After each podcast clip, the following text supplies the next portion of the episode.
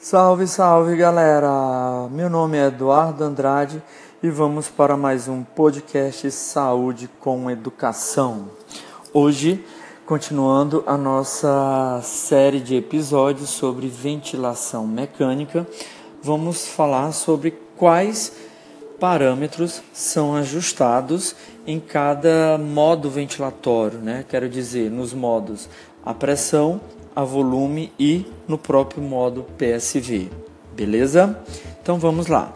Bom, é, quando eu escolho um modo ventilatório, eu tenho a opção de escolher esse modo ventilatório a pressão ou a volume, né?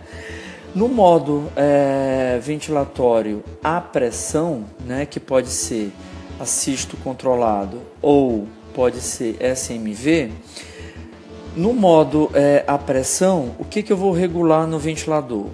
O tempo inspiratório, a pressão controlada, a frequência respiratória, a PIP e a pressão de suporte ela será é, regulada apenas se eu estiver no modo SMV, tá bom? Por quê? Porque o modo SMV ele tem essa possibilidade de eu ajustar né, a pressão de suporte caso o paciente inicie respirações espontâneas, tá bom?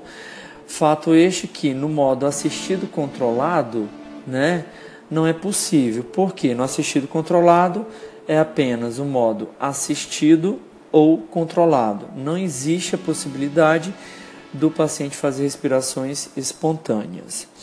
Bom, um, uma outra forma de eu, de eu ajustar o modo né, pode ser a volume, tá bom?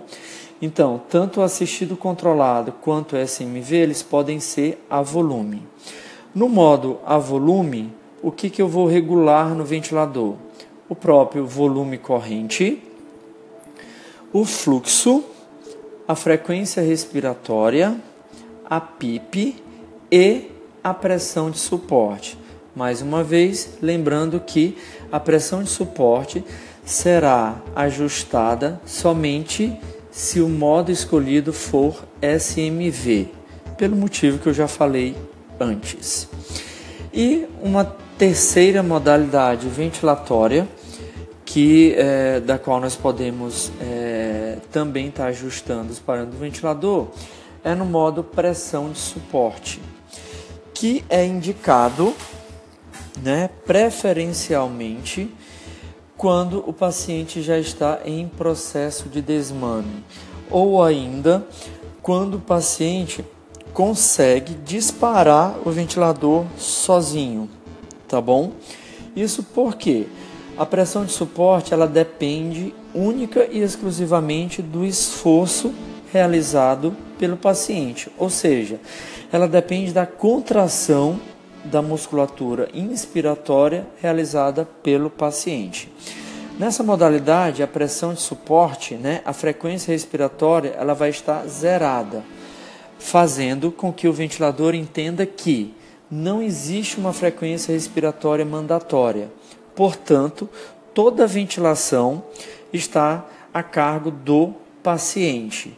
E neste caso, nós iremos regular apenas a PIP e a própria pressão de suporte, tá bom? Inclusive, é, quando é necessário fazer alguma correção gasométrica, se o paciente está em pressão de suporte, até mesmo essa correção gasométrica, principalmente correção de níveis de CO2, elas é, ficam bem difíceis, né? Por quê?